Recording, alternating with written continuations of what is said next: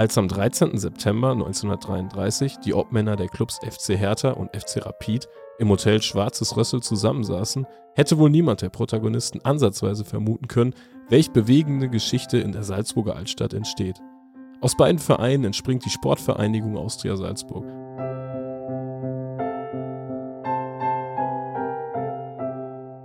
Der Verein war fortan auf der Erfolgsspur. Zwar mit mäßigem Tempo, aber nach 20 Jahren Vereinsgeschichte gelang erstmals der Aufstieg in die österreichische Staatsliga, dem Vorläufer der Bundesliga. In den Folgejahren entwickelte sich die Austria zur Fahrstuhlmannschaft, wechselte zwischen erster und zweiter Liga, ehe es bis in die 80er dauerte, sich als erfolgreiches Team zu etablieren.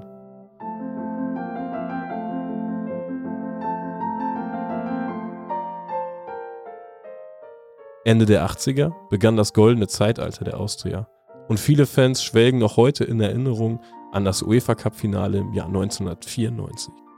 Also mein persönliches ganz großes Highlight war das Europapokalfinale, also das UEFA Cup Finale gegen Inter, Inter Mailand und da bin ich auch mit meinem Vater hin, meinem Bruder hin, mit meinen damaligen Nachbarn sind wir da hingefahren, äh, eben mit äh, Headcooler und 25 Schals. das war so ein einmaliges Erlebnis, dort dabei zu sein, dass eine österreichische Mannschaft in ein Europapokalfinale kommt. Das kommt nicht oft vor. Und, ich glaube, das war der Punkt, wo die Austria dann ganz, ganz, ganz viele Fans gewonnen hat. Ich schätze, es waren sicher 12.000, 13.000 Austrianer in Mailand damals mit dabei. Also das war eine unfassbare Euphorie. Sowas, glaube ich, hat es seitdem in ganz Österreich nicht mehr gegeben. Wir haben zweimal äh, deutsche Mannschaften rausgeschmissen, Frankfurt und Karlsruhe, da, da ist was entstanden. Sowas hat es in Österreich noch nie gegeben. Das war wirklich äh, unglaubliche Welle der Euphorie. Das war übrigens Salva, der sich netterweise für ein Interview bereit erklärte. Salva hat die goldenen Zeiten der Austria hautnah miterlebt. Zwar stets mit dem Rücken zum Spielfeld, da er seit den 90ern als Vorsänger der Kurve fungiert, aber die alten Zeiten hat er noch gut in Erinnerung. Die erfolgreiche Ära der Austria gipfelte mit drei Meistertiteln in den 90ern, allesamt gefeiert im Lehener Stadion, der Spielstätte, die viele Austria-Fans wohl als ihre Heimat bezeichnen würden.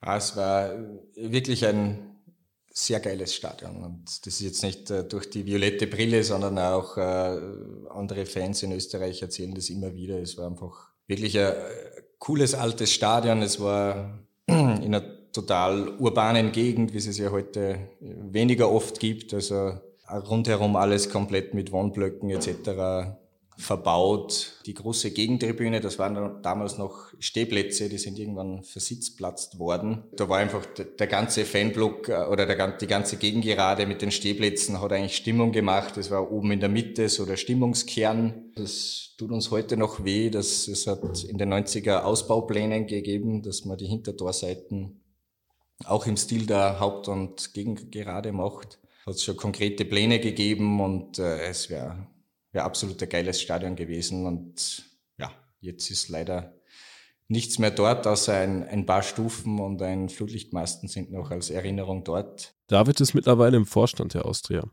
Er hat mir nur Minuten nach meiner Interviewanfrage einen gehobenen Daumen geschickt.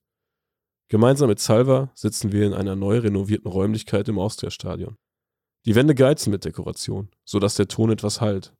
Ich habe mir vorgenommen, die Geschichte der Austria nochmal aufzurollen. Sie ist interessant beeindruckend. Und vor allem soll sie niemals in Vergessenheit geraten, denn die Euphorie um den Stadionumzug samt richtiger Hintertortribüne war nur von kurzer Dauer.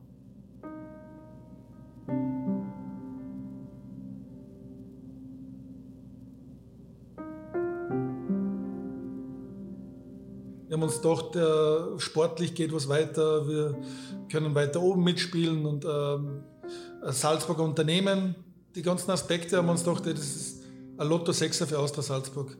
Aber ziemlich schnell ist eigentlich dann klar geworden, dass die die Austria nur benutzt haben, dass die die Lizenz bekommen für die erste Liga und dass die nur ihre eigenen Interessen und ihr Marketingkonstrukt verfolgen. Das ist eigentlich dann relativ schnell gegangen, dass wir bemerkt haben, dass auch kritische Fans und so, dass das alles nicht willkommen ist und, und die, die, die Freude ist eigentlich ziemlich schnell verflogen.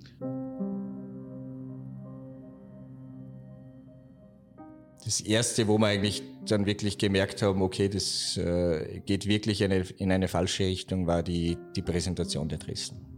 Wo einfach äh, die, die Heimdress äh, rot-weiß war und der Auswärtsdress blau-weiß und äh, das war eigentlich der erste Hinweis, dass da, ja, dass das in eine komplett falsche, falsche Richtung geht. Die Austria-Fans erleben nur eine komplette Spielzeit im neuen Stadion. Am 6. April 2005 übernimmt der Getränkehersteller Red Bull die Austria Sport AG und damit den Fußballbetrieb der Salzburger Austria. Infolge der vielen Umstrukturierungen sieht sich die aktive Fanszene gezwungen, ihrem Verein den Rücken zu kehren.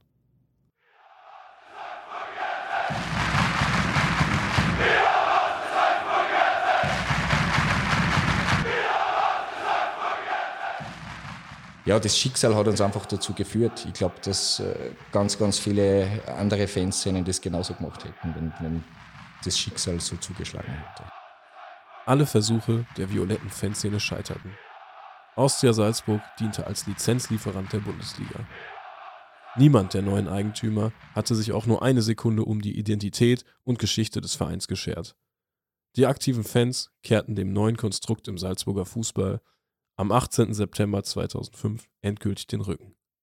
Comprare i colori, la storia, i trofei, die Farben, die Geschichte, die Trophäen, den Namen einer Fußballmannschaft zu kaufen, ist ein abscheulicher Akt gegenüber den Fans. Die Geschichte zu löschen, aber vielleicht wieder aufzustehen mit den originalen Werten und Farben, mit denen sich die Fans identifizieren, das ist der schönste Sieg gegen den modernen Fußball. Das ist Giovanni. Er kommt aus Udine und gehört zu den Mitgründern der Fanfreundschaft, die bereits seit über 20 Jahren existiert. Er deutet bereits auf eine Auferstehung hin und diese ließ in Salzburg natürlich nicht lange auf sich warten. Am 7. Oktober 2005 begann für alle Austria Salzburg-Fans ein neues, unerwartetes Kapitel ihrer Fankarriere.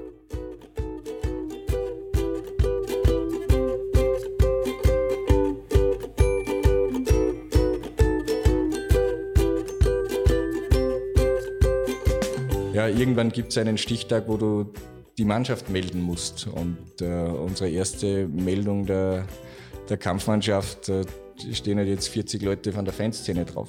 Ich habe lange Jahre gar nicht gewusst, dass ich da drauf stehe. Irgendwer hat mir mal einer gezeigt, schau, du bist bei der, bei der damaligen äh, Mannschaft 2-5, 2-6 bist du als Kaderspieler gemeldet. Und solche Sachen passieren dann halt. Ich glaube, ich war der äh, Tormann.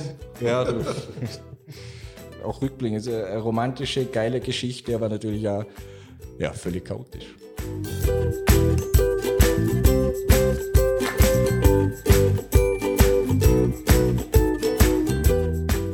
Ja, ist halt kurios, wenn du in Ortschaften fährst, die haben 150 äh, bis 200 Einwohner und dann kommen 800 Austrianer. Und die waren natürlich alle völlig überfordert und haben aber natürlich auch den, den Geldsegen gesehen, haben sie gedacht, ja cool, so viel Bier verkaufen wir sonst in drei Saisonen nicht.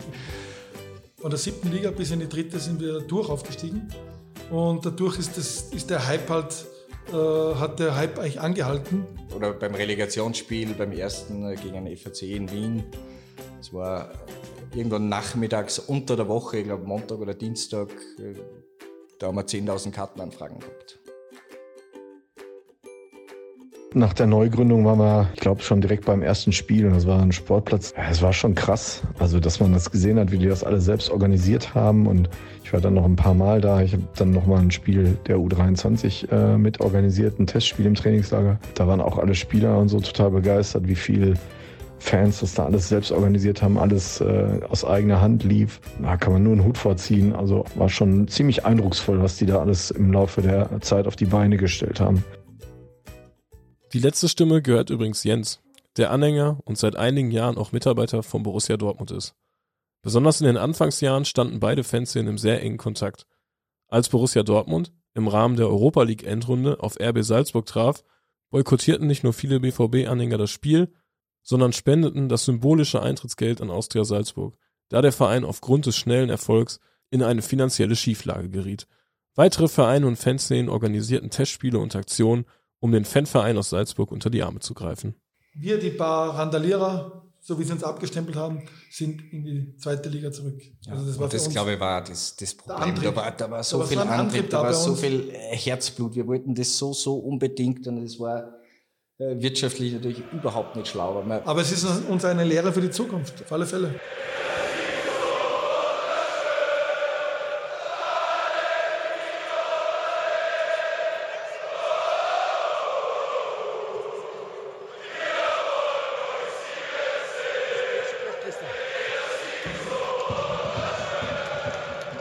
Ich bin übrigens Schlü und ich freue mich, wenn ihr am Dienstag, den 10.8., beim Startschuss meiner zweiten Staffel Football was my first love international dabei seid. Jeden Dienstag erscheint eine neue Folge über internationale Fußball- und Fankultur in der Football was my first love App. Falls sich jemand fragt, was in letzter Zeit aus RB Salzburg geworden ist, der Zuschauerschnitt hat sich halbiert, das Ausscheiden aus der Champions League Qualifikation ist fast schon Standard und die letzten Worte zur Thematik überlasse ich Fabian, mit dem ich 2007, ich muss fast sagen leider, in Salzburg war. Also ich muss wirklich sagen, dass mir im Jahr 2007 beim Besuch von Red Bull Salzburg gegen Rapid Wien überhaupt erstmal bewusst geworden ist, was moderner Fußball bedeutet. Ich meine, man hatte das ein bisschen auf dem Schirm, was das auch ist, wenn ein Verein gekauft wird und was damit passieren kann, also was mit Vereinen passieren kann, die von so einem Konzern gekauft werden. Aber dass es so ekelhaft ist und dass dieser ganze Verein eigentlich auch irgendwie ein Formel-1-Rennstall oder sonst irgendwas sein könnte von der Seele, die da in dieser Arena versprüht würde, das wäre mir echt in diesen Ausmaßen nicht bewusst. Und da muss ich wirklich sagen, dass seitdem Veranstaltungen, die Red Bull durchführt, aber auch das Getränk für mich komplett tabu sind. Und ich glaube, dafür müsste ich kein aktiver Fußballfan sein, um zu sehen, wie ekelhaft das da doch alles ist.